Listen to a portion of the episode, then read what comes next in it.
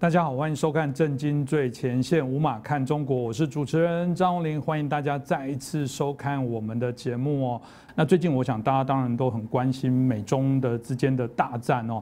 那接下来到底会怎么样来发展？这目前看起来是一样，跟疫情一样哦，还没有到这个高点，也还没有看到终点哦。那到底会如何来做一些进行哦？那当然我们看到最近这个中国的副总理刘鹤啊，在六月十八号的一个论坛，他有发表说，嗯，中国可能慢慢要走向这个以内部的一个经济循环，当然也结合内部外部的一个双循环的一个。方式来做一些进行，简单的讲哦，就开始要做这个内需市场。当，中国一直号称我有十三亿多的人口，常常在台湾早期啊要去中国做生意哦，都会有一个美丽的幻想，就是我只要赚一个人一块钱就好，哇，我马上就变成是有十三亿的这个啊经费的大富翁哦。当真的内需有这么容易吗？有没有可能另外一种走法会走向新的锁国的这样的一个时代呢？我想今天值得我们好好来。探讨。那我们开心今天邀请到跟我们来谈论这个问题的是我们台大的荣誉教授，也是我们透视中国的高级研究员明居正教授。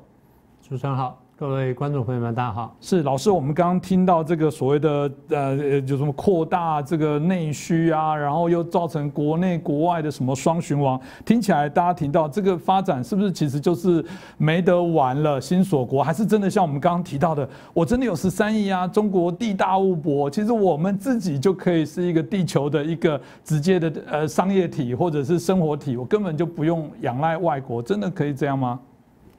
如果真是这样的话，第一，他就不需要靠外贸了。嗯，然后如果真是这样的话，那李克强也不会在五月份的这个人大跟政协上的报告说，全中国十四亿人口呢，现在有六亿人口呢，每个人每个月这个收入不到不超过一千块钱。嗯，那另外我们还有更多数字，我们就不多举了。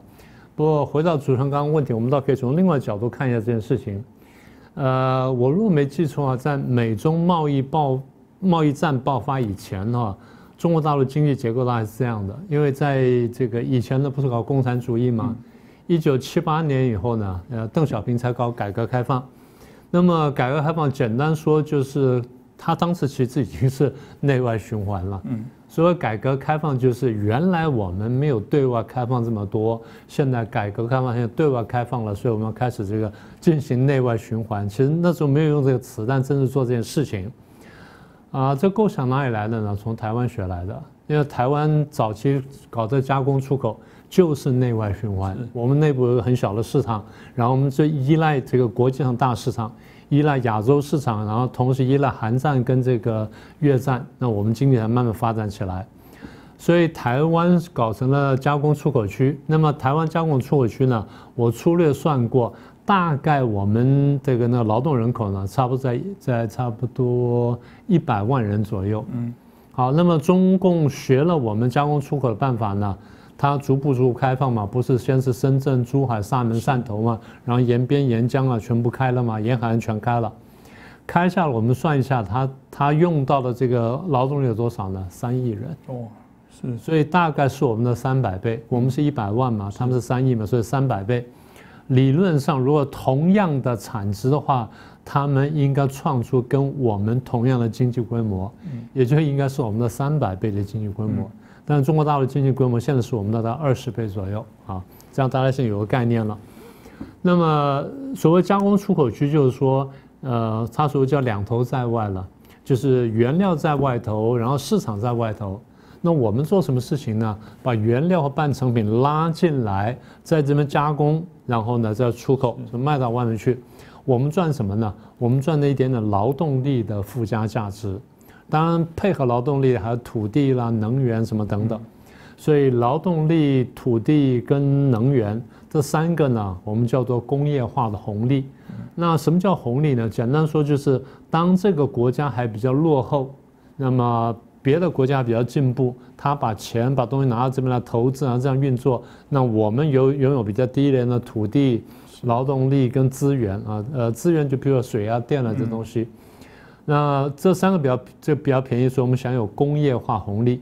那搞了多长时间了？搞了三十年。是，也就从一九七八年用这个工业化红利用三十年，用到二零零八年左右，用的差不多了。什么叫用的差不多呢？它的劳动力贵了，工资提高了，土地贵了，然后水电贵了。是，所以一旦这三个都贵起来之后呢，原来你你比如你是外商外资，你来中国投资，你就贪图它这个工业化红利，是，等了用的差不多了，不划算了。你会做什么？就赶往东走掉了嘛？你就要到东南亚、拉丁美洲、非洲，或到更便宜的地方去。所以也就是说，工业化红利就用的差不多了。好，那么回过头来看，就是这三十年当中呢，推动中国大陆经济发展的，一方面是它的开放政策，嗯，二方面就是它跟国际的经济循环呢，它的对外贸易非常发达，嗯，它对外贸易成长了几几百倍、上千倍，几乎是。那么最后，它这个对外贸易呢，对它国民经济占的比重有多高呢？三成以上，嗯，百分之三十。换句话说，这百分之三十呢，一方面就是赚了外面钱，二方面就拉动了国内的经济。像比如说我刚刚讲说，国内的市场也比较畅旺了，然后在劳动力也比较也比较这个值钱了，什么等等。好，那这样搞了三十年，那么也就是说，这三十年下来，使得中共对外贸的依赖非常高。反过头来说，就是内循环是不够的，是啊，这是第一层。第二层呢，在二零一八年贸中美中贸易战开打，我那时候讲过说，贸易战开打前五个半月呢，我们团队就预测，我们说哦，这个中共一定打不动，但是会假装认真打。但是如果再往下推，当时我们还没有看到说贸易战会打到多严重，但是我们只能讲说，如果贸易战真的打下去了，中共一定垮掉。嗯。什么意思呢？就是因为他对外贸依赖过重，所以这样如果打贸易战，他受不了。反面的意思就是说，他一旦如果没有了外贸的话，他光靠内循环呢，对经济是极大的不利。所以回到我刚刚讲那句话，我说，呃，李克强在五月份的人大政协他们报告讲说，中国搞这个搞经济发展，然后搞这个改革开放，搞了三十多年。搞到现在呢，你说啊，经济起来没有？还没完全起来，因为它有六亿人呢，也就是你看十四亿人都有人，就百分之四十四十三四的人口，四十三的人口呢，这个收入还不到一千一千一千块钱，所以你说要靠这收入不到一千块钱的人去搞搞内循环。他连生活都困难，他有什么东西跟你循环嘛？是，这个大概是我讲蛮重要的部分了。当然，刚刚也提到过，如果听老师这样在做一些说明，我就觉得，嗯，你要做内需的部分，刚刚提到了，你先决条件不是叫做你里面有多少的这些市场，是你的消费能力要有办法来支撑。对，分分没有用。你如果刚刚提到，不是之前还说过，这个有六亿人口还在假设一千块的所得收入的部分，那怎么可能来支撑这个所谓的内循环？的部分，所以我想这个就会有一些问题。当然，大家就说，如果你这样锁国，当然啊，一种是自己开始锁国，另外一个是美国出锁来帮你锁国，让你不能动。到底如果这样来讲，中共中国会往哪边走？这听起来其实他们的忧虑会很大。对，那个就回到主持人刚的问题，就是说，如果说他对外贸的依赖这么重。那这个对它经济的冲击已经很大了。然后美中贸易战开打的时候呢，大家才详细看的数字。呃，川普说要发动贸易战的主要原因就是两国之间贸易逆差很大。两国贸易逆差有多大呢？中控呢出超三千七百多万，嗯，那么三千七百多亿，对不起，三千七百多亿。而美国每年的这个贸易赤字呢是五千多亿，嗯。所以中共的占这个占比呢，大概百分之七十五左右，这是非常可怕的。但是另外数字讲的更精确，当他对美国出差三千多亿的时候，占他自己的那个自己的收入多少呢？九成是，也就是我的外贸、我的外贸收入啦，这外汇收入等等，有九成来自美国。嗯，如果我跟美国打贸易战，那如果轻轻打的话，我的九成会受到一点损伤。嗯。打了重点，我的九成呢就可能去掉几成，那很可怕了。如果说全面脱钩，我的九成都没有啊，坦白说，真的会大倒退。好，是。那所以刚刚不是讲说，这个今年一月十五号签了美中贸易协定嘛？我们当时讲说，嗯，美国会接受，因为美国美国觉得说这个贸易协定呢，第一，这个过去从来没有过。啊，第二呢，现在有了，然后我们又可以去真正去监督中共，然后要求中共去买我们的，不管是服务啦，或者是买产品啦，不管买工业产品还是农产品等等，对我美国经济有好处，然后对双方的贸易它缩减呢会有帮助。所以当时我们说，如果一月十五号，如果中共就认真落实这个贸易协定，美国会接受。是，这对美国来说是件好事情，对川普个人来说是一件好事情，因为他可以去吹牛。嗯，他就说：“你看，过去这么多任总统都没人做到，那就我做到了，哎，就是靠我了。你看我最好，我最棒。好。”第二，那谁跟这个？所以你们下次再选总统选谁呢？那当然选我嘛！我干了四十年来最好的一个总统，好，当然选我。好，那所以就是不管怎么样，双方继续继续来进行贸易，这是毫无疑问的。我们真正看到问题呢，呃，是贸这个就是武汉肺炎。武汉肺炎爆发的时候，当时川普还不太当一回事。川普就说：“哦，我不管他，这看起来不是很严重问题，我在维持这个贸易协定，维持这个贸易关系就好了。”等到这个呃武汉肺炎对川普对美国的疫情打击这么重的时候呢，大家觉得说：“哇，这下不得了。”那不管怎么说，就是中共当然最近讲话讲得很狠。但是我们仔细看，就是说，他其实不敢切断双方的经贸往来。从我们刚刚看的数据呢，就很清楚。所以，即便是中共现在真的是落实这个贸易协定，然后逐步缩小贸易逆差，大家不要忘记，它到目前为止从明目数字上来看。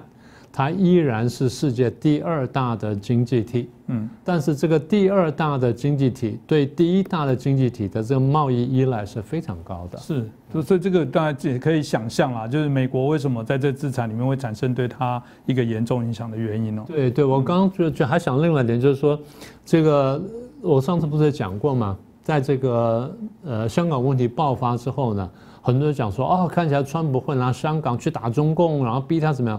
我说应该不会，大家说为什么呢？我说看起来是这样哈，川普太想要那个贸易协定了。嗯，他如果一旦拿香港去打中共的话，中共如果一翻脸不签贸易协定给你拖拉的话，那川普就要落空了。这第一点。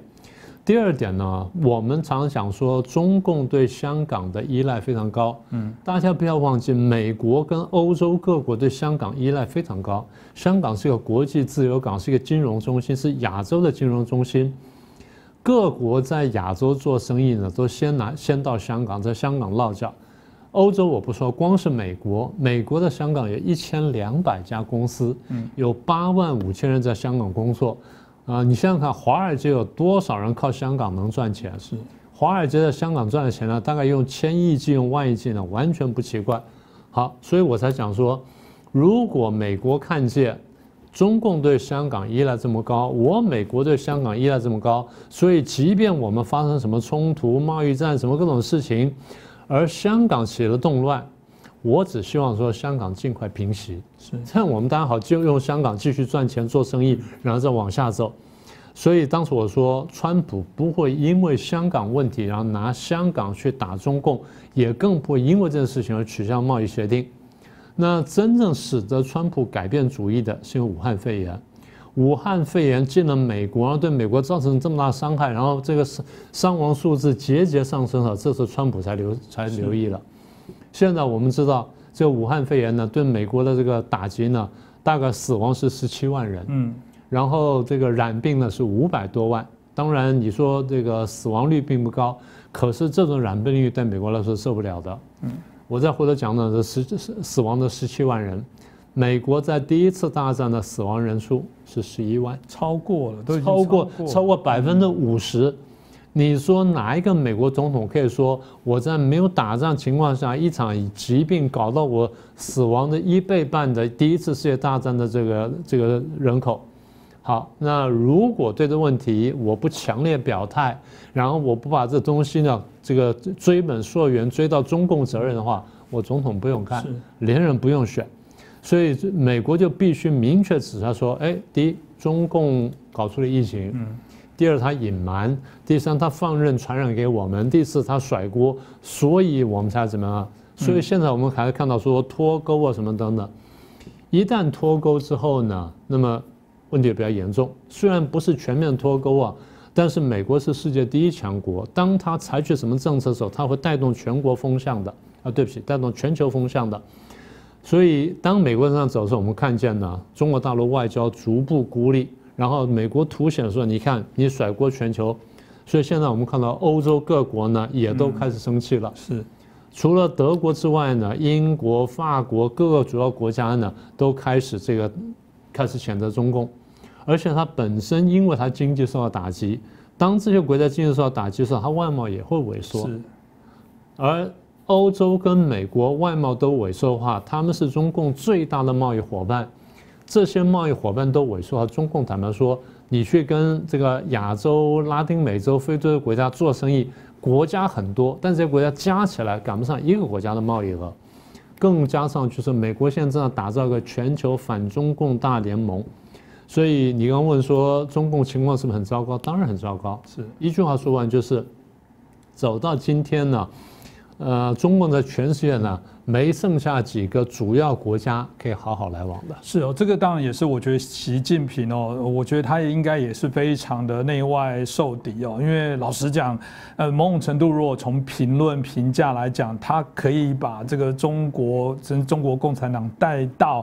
啊，另外一波反共的高潮，我想这样的领导人也算是这个非常厉害哦。当然提到刚刚老师所说的部分哦，现在整个对于反中的、反中共的这样的联盟，甚至我们看到美国蓬佩奥到处去演讲，感觉在集结各方，在游说欧洲。那呃，我觉得有可能大家就在想说，可能大战还撑不不至于哦，但大家会说会不会形成一个过去新的冷战的一个状况之下，开始有这种所谓的。壁垒分明，开始国家国家之间啊共同意志想法的部分开始做结盟。老师，你在看待会会朝向这样的方法，新的冷战啊，或者是来形成？当然，大家很好奇，那新冷战到底跟旧冷战有什么不一样？好，那你说冷战哈，我们就回溯一下当年的美苏冷战。美国跟苏联冷战呢，是一九四五年之后慢慢形成的。因为当时不是二战打完了吗？然后德国投降了吗？美国跟苏联攻进德国了，然后在柏林会师，双方这个大兵在这街上拥抱亲吻，非常高兴。可是就在那个当下呢，这个苏联已经开始扩张了。嗯，美国当时没有注意到，苏联除了一方面的军队呢打进德国之外，另外它有相当一部分军队呢向东欧跟南欧打下去，就从因为德国在北边北边嘛，它向都向南边打下去。一路打下去呢，就慢慢，反正先后呢，四年之内呢，就打造了八个共产政权，美国才逐步认识到，美国大概差不多在两年呢，一年多之后有点点感觉，两年之后呢，明确认识到，三年之后修改政策，所以冷战就开始了。那么所谓冷战，就是美苏两大强国呢不打热战，然后呢用各种办法呢去去削弱对方。那简单说，从几个层面来看了。第一，战略上呢，双方互相以对方为最主要敌人；在战略上呢，决定说我最后要消灭你，你要消灭我。然后在政治上呢，我们相互对抗；经济上我们相互竞争。那么我美国采取是这个自由市场的经经济，那么苏联采取是计划经济。在科技上，双方相互竞争。讲这边有个有趣的故事。美国跟苏联呢，其实科技都算发达，嗯，可是当时还有国家科技更发达，就是德国，德国科技非常发达。我们刚不是说美国、苏联都打进这个德国吗？打进德国之前呢，其实双方都有个盘算，盘算什么呢？大家都看重德国的科技人才。所以美国打进德国之后呢，就到各大学、各大主要实验室呢，就去按名单去找人，嗯，就把那顶尖的德国科学家全部抓下来，然后抓完之后管你愿不愿意，我就全部抓回美国去，然后给你美国籍，然后给你一个实验室，把你重新养起来，这些人也就算了。苏联想的慢慢一点点，他也冲过去也去抓了，就没有抓到人，抓到什么呢？抓到他们的学生，是啊，所以老师啊，多数是被美国抓走了。然后苏联抓了谁呢？抓到研究生，抓到硕博士生。嗯，我们当老师的都知道，硕士生呢还不一定特别管用，博士生非常管用。是为什么？因为博士生啊，到最后几年虽然没有毕业，但他已经非常尖端了。他跟着这老师做实验已经做了两三年、三四年。他虽然没有学到老师的一生一波，但是也学到了几层，所以他晓得未来方向在哪里，即便还没有做出来。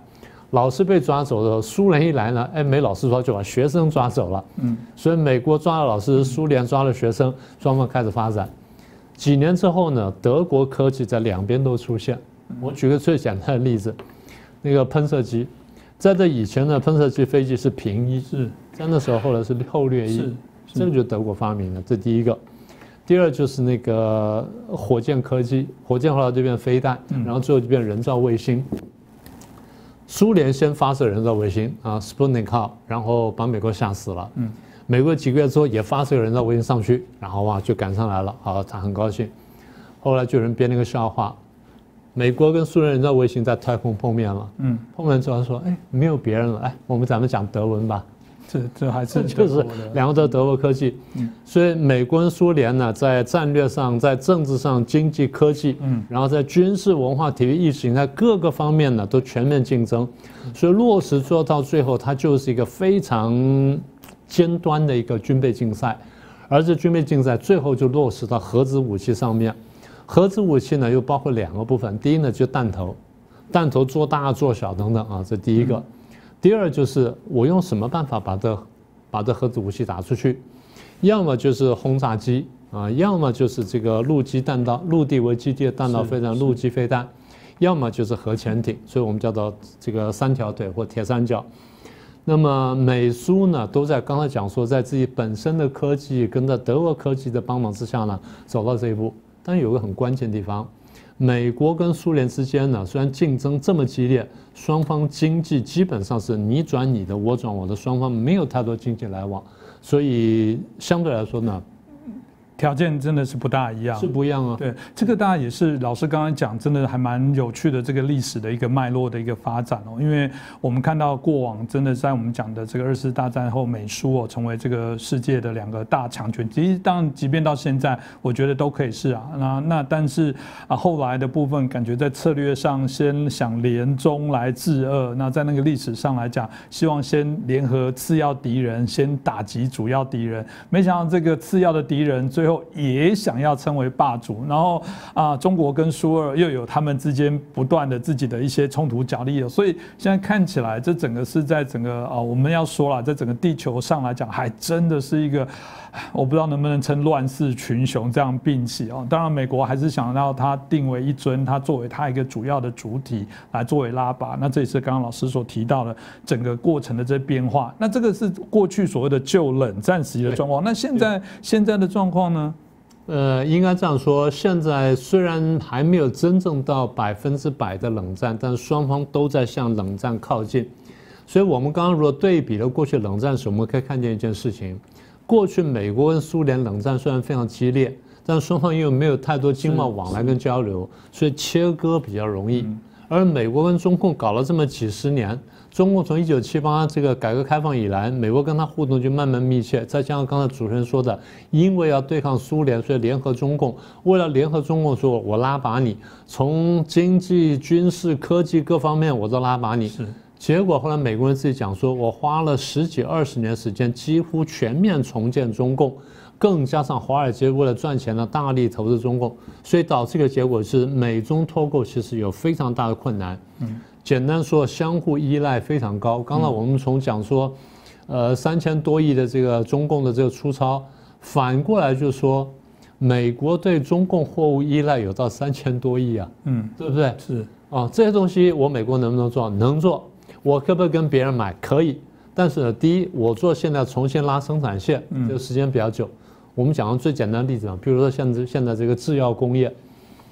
呃，美国很多原料药也好，就是有一些这个什么学名药也好呢，它其实依赖中国的。中国大陆因为做药便宜，所以很多美国大药厂想说不划算，我自己做，我干脆不做了，我就跟他跟他让他跟他定做就算了。所以下单给中给中国大陆工厂，中国大陆用刚才讲的廉价的土地、劳动力跟能源呢，我做出来，然后加上运费呢，比在美国自己要做还便宜。所以美国这样子有多少药依赖中国大陆呢？大概七成。七成的这种原料药、半成品药什么等等啊，它依赖中国呃加印度了，就是中国人印度在七成。简单说，中国现在如果停药的话，美国每天可能死几千人、上万人。是，譬如说糖尿病的、高血压的、心脏病的跟慢性病的这些，可能很快就死掉，陆陆续续就就死了，就死一大批。所以你说要切割，光从这点来看呢，就很不容易。第二呢，就是别的，我再说简单的。你说原子笔，美国能不能做？当然能做。美国做出来好不好？好。可是美国做出来贵很多，成本更换贵很多，它品质可能很好，但贵很多。不是每个人都想用品质很好而且比较贵的圆珠笔。有人说我随便拿支笔能写就好了，嗯，那这样的话，那谁能做呢？中国大陆能做。大家如果到美国去生活一段时间，其实你去美国大概一个礼拜就好了。你去到那种大的百货公，呃，不要去大百货公司，你去商场，然后去那种所谓 shopping mall 那种地方去买东西。到现在为止，即便美中你说啊叫脱钩脱钩啊，双方打贸易战讲了半天，其实到最后你要真的去买比较便宜东西，你打开看，大部分还是中国大陆做的，是，而且比例非常高。所以简单说就是美中，我刚刚讲说美中现在是离冷战越来越近，嗯，但是不敢真的冷战，因为真的冷战的话，双方都有太多武器对付对方。虽然美国看起来占优势。